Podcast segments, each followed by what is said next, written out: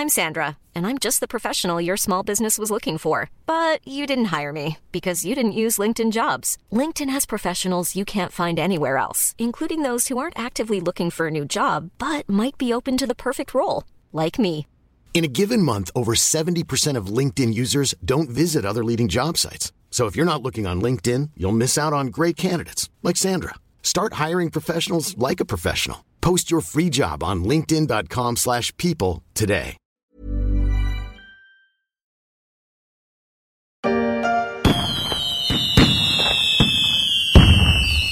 Était presque. 20 000 dollars pour un bitcoin.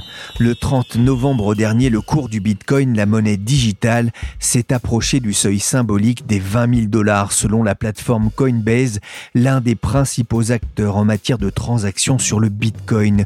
Que de chemin parcouru pour cette crypto-monnaie qui, au seuil du mois d'août, en valait deux fois moins. Mais qu'est-ce qui fait flamber le bitcoin?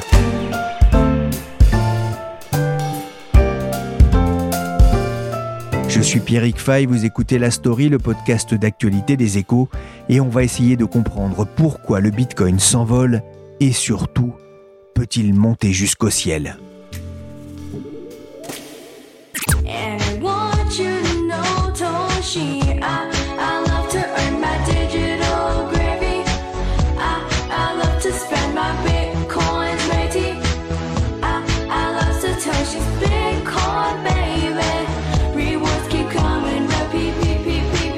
I love you like Bitcoin, chante Cryptina. C'est vrai que pour certains, cela tourne presque à l'obsession. Tous les jours, je reçois dans ma boîte mail un courriel de Naïm Aslam. Il est analyste pour la société Avatrade et il suit avec intérêt l'évolution du Bitcoin et des crypto-monnaies. Voilà ce que disait son mail du 30 novembre lorsque le cours du Bitcoin a léché la barre des 20 000 dollars. Je l'ai traduit en français. La période des ventes du Black Friday est terminée et le Bitcoin est de retour bien décidé à se venger. Aujourd'hui, les traders ont montré leur engagement fort et ça a permis à Bitcoin d'atteindre un nouveau record, mais gardez à l'esprit que le rallye ne fait que commencer et que le prochain objectif est un niveau de prix de 50 000 dollars. L'envolée du Bitcoin n'en serait donc qu'au début. Je vous avoue que je suis toujours un peu méfiant face aux promesses de gains importants sur les marchés financiers. Et je sais aussi que pour investir sur ce genre de produit, il faut avoir le cœur bien accroché, car les sautes d'humeur du Bitcoin sont légion. Je me suis rappelé aussi qu'en 2017, lorsque le Bitcoin avait déjà tutoyé ses niveaux, certains experts promettaient déjà la Lune. Ceci étant dit, je me suis demandé pourquoi le Bitcoin s'envolait alors que traditionnellement il avait plutôt tendance à monter quand la bourse baissait. Or la bourse de New York est à son plus haut historique alors que celle de Paris a connu son meilleur mois de novembre depuis plus de 30 ans avec un gain de 20%. Que se passe-t-il? Le Bitcoin serait-il sur la voie de la maturité? Pour y voir plus clair, j'ai fait appel au service de celui qui connaît le mieux les crypto-monnaies aux échos. Nessimaïd Kassimi travaille pour le service marché, même si selon un sondage Harris, près de 60% des Français déclarent avoir entendu parler des crypto-monnaies, au moins de nom, il m'a semblé bon de demander à Nessim de rappeler quelques éléments de base pour bien resituer le contexte.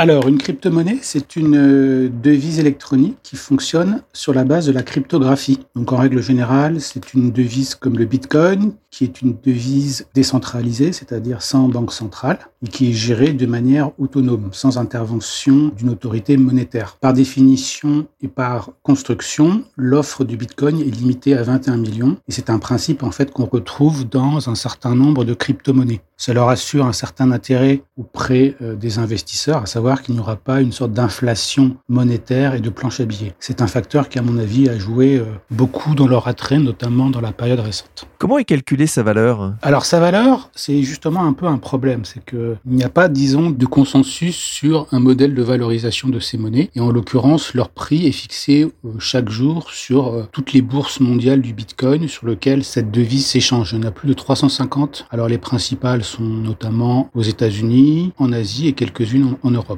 Donc c'est finalement l'offre de la loi de la demande qui fixe son prix chaque jour, compte tenu en fait de l'absence de système de valorisation qui soit un petit peu universel et reconnu. À la différence, par exemple, d'une action où euh, les investisseurs, les opérateurs et les banquiers se reposent sur des modèles de valorisation un peu standards. On va dire que dans le cas du Bitcoin, chacun fait un petit peu euh, dans son coin. Alors certains ont recours par exemple à l'analyse technique, l'analyse des graphiques pour euh, trouver un peu une valeur. D'autres essayent de, de, relier la valeur du Bitcoin, par exemple, à la valeur du réseau, c'est-à-dire à la valeur de la puissance de tous ces ordinateurs qui valident un petit peu ces transactions. Et d'autres, en fait, essayent de bricoler en fait des modèles euh, un petit peu chacun dans leur coin. Parce qu'un Bitcoin, en fait, c'est fabriqué à partir euh, d'ordinateurs qui vont tourner, qui vont tourner, tourner, tourner, fabriquer cette monnaie cryptographique. En fait, les ordinateurs valident les transactions c'est une activité en fait qui demande pas mal d'énergie notamment de consommation d'électricité pour valider les transactions. Comme ce réseau ne repose pas sur une autorité extérieure, ce sont ces réseaux qui assurent que les transactions entre les particuliers ou entre les entreprises ne sont pas des fausses transactions.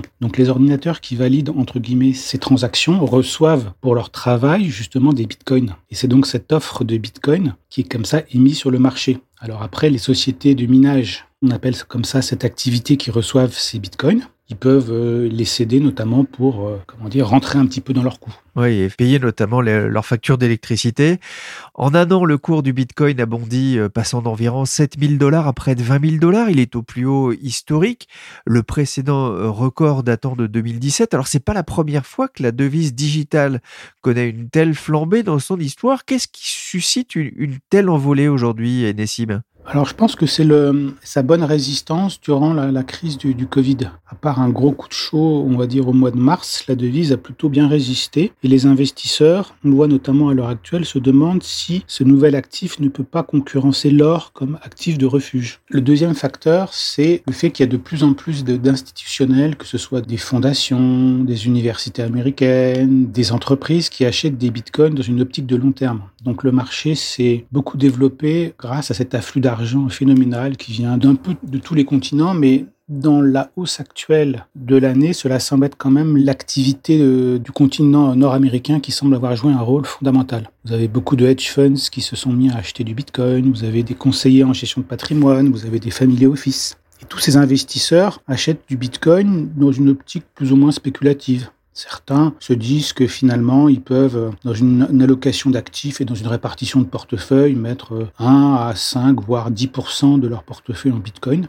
Ou d'ailleurs dans d'autres devises crypto. Hein. Ça peut être par exemple Ethereum ou des devises comme ça. Et c'est donc cette espèce d'afflux d'argent qui semble déterminant à l'heure actuelle. En 2017, le marché était plus tiré par l'Asie et surtout par la clientèle de particuliers, qui toujours existe. Hein. Il y a toujours beaucoup de particuliers qui achètent des bitcoins, mais c'est plutôt des petits portefeuilles. Ils ont un, deux bitcoins. Et alors, les particuliers, ça, dépend. Certains voient ça comme une activité très spéculative. D'autres sont plus intéressés, on va dire, comme un placement à long terme. Oui, les particuliers, vous le disiez, ils sont toujours présents. Il y a, eu un effet euh,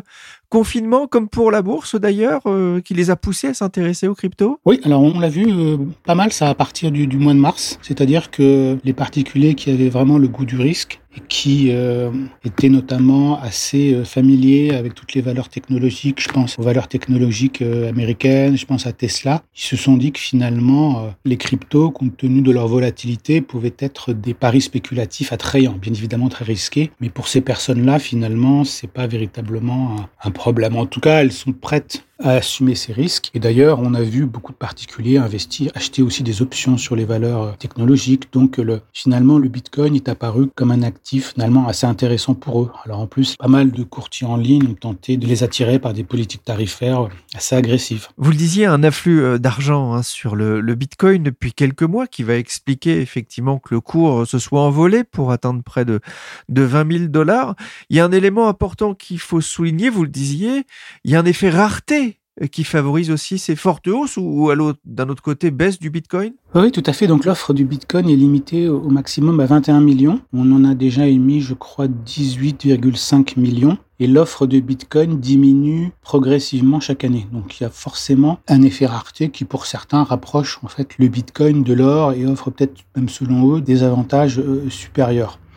Ça, c'est valable pour pas mal de, crypto-monnaies qui ont adopté ce principe d'une offre limitée. Après, euh, l'effet rareté n'explique à mon avis pas seulement cette c'est le fait que les marchés cherchent en permanence des nouveaux actifs de diversification, des nouveaux actifs refuges. Et on voit d'ailleurs apparaître pour 2021 un des grands thèmes dominants et une des grandes convictions des marchés, c'est que le Bitcoin va monter et que le dollar va descendre. Alors, certains se disent que finalement, cette hausse du Bitcoin, elle préfigure peut-être l'avènement d'une nouvelle forme de monnaie concurrente du, euh, du dollar. Ce qui serait quand même un, sacré euh, événement. Pourquoi cette remise en cause du, du dollar, justement, Nessim? Parce que le dollar, euh, à l'heure actuelle, est, est soumis à des pressions négatives, d'abord des valorisations élevées, et puis surtout, les États-Unis ont dû euh, engager des dépenses massives qui sans doute s'accentuent encore avec la nouvelle administration Biden sur le développement pour contrer toute la crise du coronavirus. Donc, il va y avoir un- sans doute une explosion du déficit budgétaire, une explosion de la dette publique. Donc, finalement, le dollar va être affaibli par cette espèce de mur de la dette qui va monter. C'est pas du tout, évidemment, le, le genre de, de- de risque qui pèse sur le Bitcoin.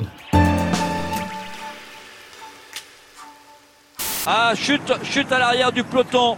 Chute aussi pour le Bitcoin. En 2017, le Bitcoin s'était envolé avant de chuter lourdement à 3350 dollars en décembre 2018. En quoi le contexte peut-il être différent aujourd'hui, Nessim? Alors, les partisans et les optimistes des, cryptos évoquent le fait que la- hausse serait plus solide parce que on a davantage d'investisseurs de long terme qui vont placer leur argent dans une optique de plusieurs années, c'est-à-dire qu'ils ne vont pas vendre très rapidement leur Bitcoin une fois que ce dernier euh, commence un petit peu à faiblir. Après, il y a effectivement un autre facteur, c'est l'institutionnalisation du marché, c'est-à-dire que les grands marchés ont lancé des contrats à terme sur le Bitcoin, ce qui attire aussi une autre clientèle euh, d'acteurs comme les, traders haute fréquence. Vous savez, ce sont les sociétés de trading quantitatif qui euh, achètent et vendent des actifs avec une vitesse extrêmement forte. Donc toute cette arrivée d'argent, disons, va mettre une pression sur les inefficiences des marchés parce que ce sont des ordinateurs qui euh, calculent très vite euh, dire toutes les déviations un petit peu irrationnelles de prix. Donc ça, ça va quand même avoir normalement sur le moyen terme une tendance à diminuer la volatilité des cryptos et du Bitcoin.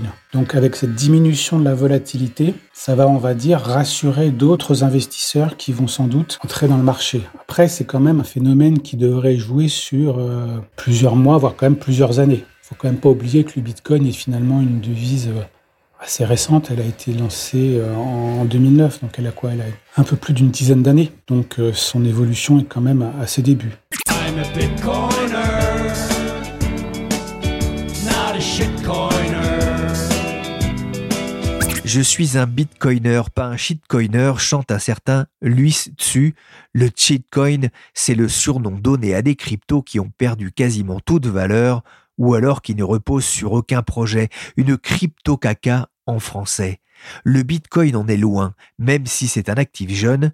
Mais Nessim, cela reste un produit très spéculatif? Ah oui, bien sûr, les promesses de gains sont forcément à la mesure des risques. On l'a vu d'ailleurs en mars. Les marchés des cryptos connaissent assez régulièrement des trous d'air, c'est-à-dire des baisses selon les devises de 10 à 20, 30% en une journée. Donc, euh, ce n'est quand même pas adapté à tous les types d'investisseurs. Certains investisseurs ne sont pas capables, on va dire, euh, émotionnellement de subir euh, ce genre de choses. Ils risquent de vendre dans les mouvements de baisse, ou bien ils risquent d'emprunter, on va dire, euh, de l'argent parce qu'il y a certaines plateformes qui proposent aux investisseurs de leur prêter de l'argent pour spéculer sur des montants encore plus importants. Donc ça, bien évidemment, c'est quand même des techniques qui sont euh, très dangereuses. Et puis après, il faut quand même aussi noter que ce marché est quand même ciblé euh, de manière récurrente par euh, les escrocs et les pirates informatiques. C'est-à-dire qu'à côté des quelques plateformes qui offrent des garanties et qui sont reconnues et pour certaines régulées par les autorités, vous avez une pléthore de faux sites qui se créent chaque jour où en fait des escrocs créent des plateformes qui n'existent pas, ce qui permet d'attirer des gens qui veulent investir. En fait, cet argent n'est jamais investi sur les marchés, il va dans la poche des escrocs. Donc ça, c'est quand même un phénomène massif, mondial, et qui, euh, avec justement la hausse des cours, va sans doute se renforcer. Parce que forcément, les pirates informatiques qui vous dérobent vos bitcoins en ce moment, ils gagnent beaucoup plus d'argent qu'il y a un an. Je m'appelle Alain, j'ai 68 ans, je suis retraité. Par le passé, j'ai boursicoté, j'ai fait de l'immobilier. Un peu joueur, donc euh, je prenais déjà des risques avec euh, la bourse. Je ne suis pas surpris d'avoir euh, un jour mis les pieds dans les crypto-monnaies lorsqu'on me l'a proposé. L'AMF, le gendarme de la bourse, a d'ailleurs beaucoup communiqué ces derniers mois pour mettre en garde les épargnants en diffusant des témoignages de victimes comme Alain, qui dans l'histoire a perdu 30 000 euros. On le voit hein, quand même, l'écosystème se développe avec l'arrivée des investisseurs institutionnels, mais il en manque quand même. On sait que les banques, les assureurs, les banques centrales, les fonds de pension, des, fonds souverains euh, hésitent encore à venir euh, sur cette crypto-monnaie. Qu'est-ce qui pourrait leur faire franchir le pas, Nessim? Alors pour certains, je pense que c'est, euh, je vous dis, d'avoir des marchés plus sûrs sur lesquels investir. Après, je pense qu'il y a un effet volatilité. La volatilité est pour eux encore trop fort. Et puis, peut-être plus fondamentalement, ils vont devoir le justifier auprès de leurs autorités. Alors, les, fonds de pension, c'est auprès de, de leurs conseils, les banques centrales ou les fonds souverains auprès de leurs États. Ils peuvent investir aujourd'hui, mais si demain euh, il y a un grand coup, par exemple une grande baisse, euh, les, les, cryptos pendant, je sais pas, six mois perdent 30, 40 ou 50 les personnes qui ont pris ces décisions vont devoir justifier ça auprès, on va dire, de leurs autorités euh, de référence. Et les personnes qui ont pris ces décisions risquent d'être euh, remerciées ou, licenciées. Donc, euh, je pense qu'il y a quand même un effet de volonté de ne pas prendre des risques. Et puis après, vous avez certaines institutions, je pense aux banques centrales, qui, elles, ne sont absolument pas engagées dans des placements où la recherche de rendement est l'élément déterminant. Eux, ce qu'est la recherche vraiment, c'est un effet de diversification. Alors, peut-être que hum, dans certains États plus petits, on verra peut-être des changements. Il y a quelques fonds souverains qui ont investi le secteur des cryptos, mais en investissant dans des entreprises ou dans des infrastructures. Mais ils n'ont pas investi, à ma connaissance, directement sur le marché en achetant des bitcoins comme actif de, diversification, d'investissement. Donc je dirais que ce sont les institutionnels privés plus que publics qui sont pour le moment les plus à même de, franchir le pas et qui d'ailleurs constituent pour l'essentiel la communauté des, des investisseurs institutionnels sur le bitcoin. Je pense notamment aux banques et aux gestions privées, où là, sous la pression, à mon avis, de clients, elles ont sans doute décidé, pour certaines, de franchir le pas. Après, on voit quand même que certaines banques, notamment américaines, commencent à sortir des notes de recherche pour leurs clients et certaines sont loin d'être totalement euh, négatives là-dessus. Je, pense notamment à, la banque City qui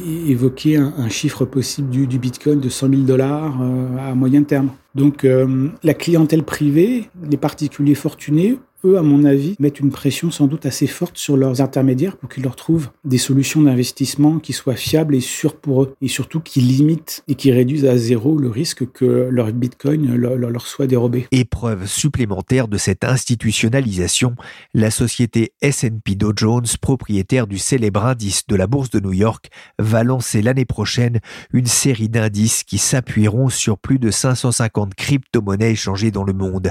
Les actifs numériques comme les crypto-monnaies étant devenus une classe d'actifs au développement rapide, le moment est venu de proposer des indicateurs indépendants, fiables et conviviaux à justifier la société américaine.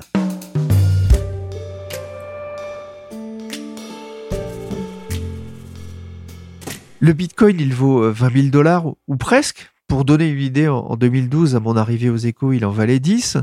Jusqu'où peut-il aller? Il n'y a pas vraiment de limite puisque, euh, comme on en parlait, euh, il n'y a pas vraiment de méthode de valorisation et de méthode universelle sur sa valeur. Toujours est-il que pour beaucoup, les 20 000 dollars ne sont qu'une étape dans l'avancée du Bitcoin, avec euh, certains évoquent 50 000, 100 000 dollars des objectifs de moyen terme. Alors évidemment, une marche en avant au prix d'une grande volatilité et de trous d'air, enfin, qui d'ailleurs ont ponctué un petit peu son ascension depuis sa naissance. Alors il est vrai que le Bitcoin a connu quand même des regains de, faveur et de vigueur à la faveur de certaines crises. Je pense notamment à la crise chypriote. Toutes ces crises, on va dire, de la finance et du monde entre guillemets euh, traditionnel, sont quand même pour elle des occasions de démontrer qu'elle est euh, une devise qui est là pour durer et qui justement, grâce à sa résistance passée, peut envisager un avenir, en tout cas bien plus serein qu'à ses débuts. vous, vous évoquiez des valorisations pour certains de 100 000 dollars, voire de 300 000 dollars. Sur quoi est-ce que euh, ils fondent leurs prévisions? En fait, c'est souvent des, des raisonnements du type si alors. Alors, par exemple, les gens disent euh, si le Bitcoin commence à concurrencer l'or,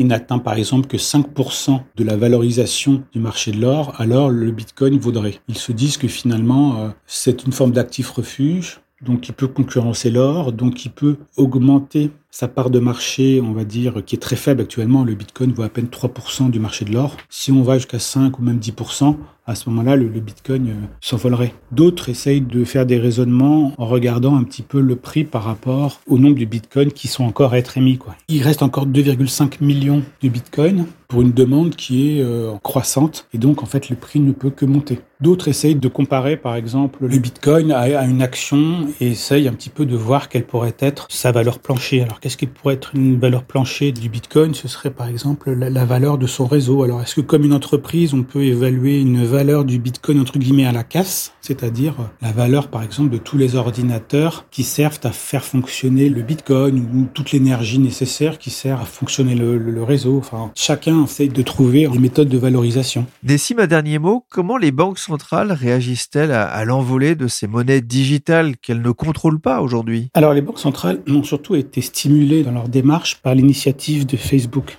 du lancement de son Libra. Vous savez, la devise euh, que va sans doute lancer Facebook dès l'année prochaine et dès le début d'année. Et cette initiative qui a été lancée depuis à peu près euh, deux ans a constitué un, véritable électrochoc car les, banques centrales redoutent que de plus en plus de GAFA, vous savez, tous les grands groupes technologiques américains, lancent une, leur monnaie électronique privée, qu'elles viennent concurrencer, on va dire, les monnaies étatiques, que les, finalement les États perdent en souveraineté, perdent aussi que la, leur politique monétaire soit aussi affectée par ces décisions. Donc, euh, depuis en fait l'initiative Facebook, toutes les banques centrales ont accéléré assez nettement leurs euh, investigations de l'intérêt de lancer une devise digitale. Alors, elles précisent bien que toutes ces devises digitales, donc d'abord, elles en sont vraiment au stade pour l'essentiel des réflexions, c'est-à-dire qu'elles doivent évaluer un petit peu tous les risques, les avantages que présenteront ces nouvelles innovations. Elles doivent décider d'abord si ces nouvelles monnaies vont d'abord être réservées aux banques et institutions financières ou est-ce qu'elles vont être aussi autorisées pour le grand public. Donc elles commencent à étudier toutes ces questions, commencent pour certaines à choisir des partenaires et à tester, on va dire, des solutions plus ou moins innovantes. Alors, elles sont dans des états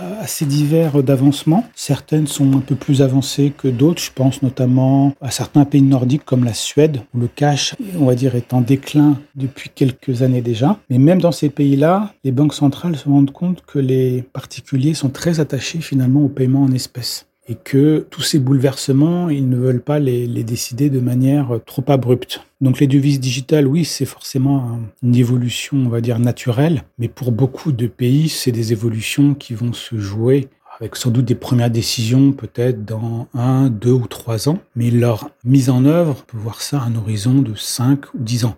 Alors j'exclus la Chine qui est quand même en avance sur cette question, qui a commencé à déjà à tester une version digitale du yuan dans certaines villes et qui pourrait, elle, être le premier grand pays, on va dire, à lancer une version digitale de sa monnaie, on va dire, euh, assez rapidement. Assez rapidement, ça veut dire un, peut-être deux ans. Nessim, pour reprendre la façon de fonctionner, hein, si euh, la Chine la BCE ou la Fed lance une devise digitale, un, un yuan digital, un euro digital, alors est-ce que ça entraînera la mort du Bitcoin? Sans doute pas, parce que je pense que même s'il ne fonctionne pas comme monnaie parce qu'il est trop volatile, il va sans doute garder un certain intérêt comme un actif de diversification, un actif spéculatif même, et surtout pour beaucoup sa valeur va quand même persister parce que c'est surtout pour eux une devise sans autorité, sans banque centrale, donc finalement résistante à toute forme de censure. Et pour beaucoup de personnes, cette caractéristique est essentielle dans sa valeur. Et c'est vrai qu'on ne peut pas nier que tout un courant de pensée, je pense notamment aux libertariens,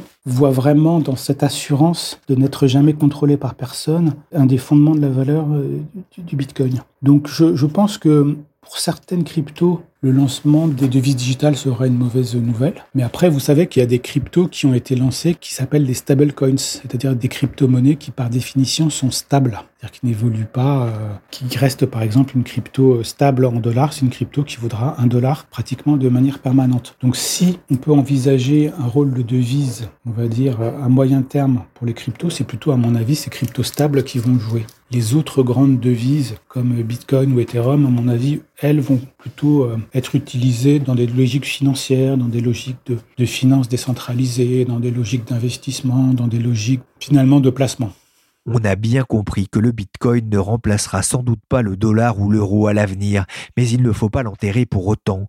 Nessim rappelait d'ailleurs dans un papier que le Bitcoin a été déclaré mort 341 fois par des personnalités depuis 2010.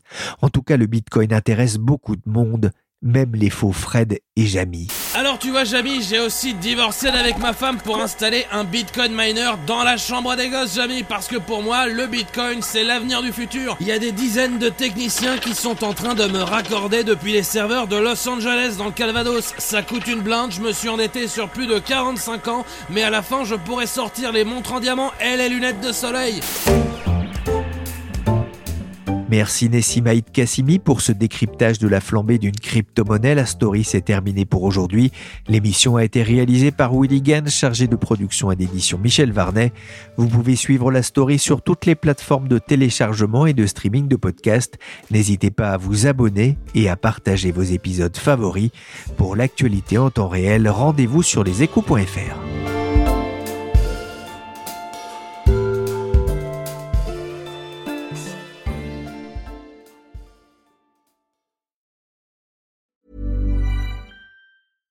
Hey, it's Paige DeSorbo from Giggly Squad. High quality fashion without the price tag. Say hello to Quince.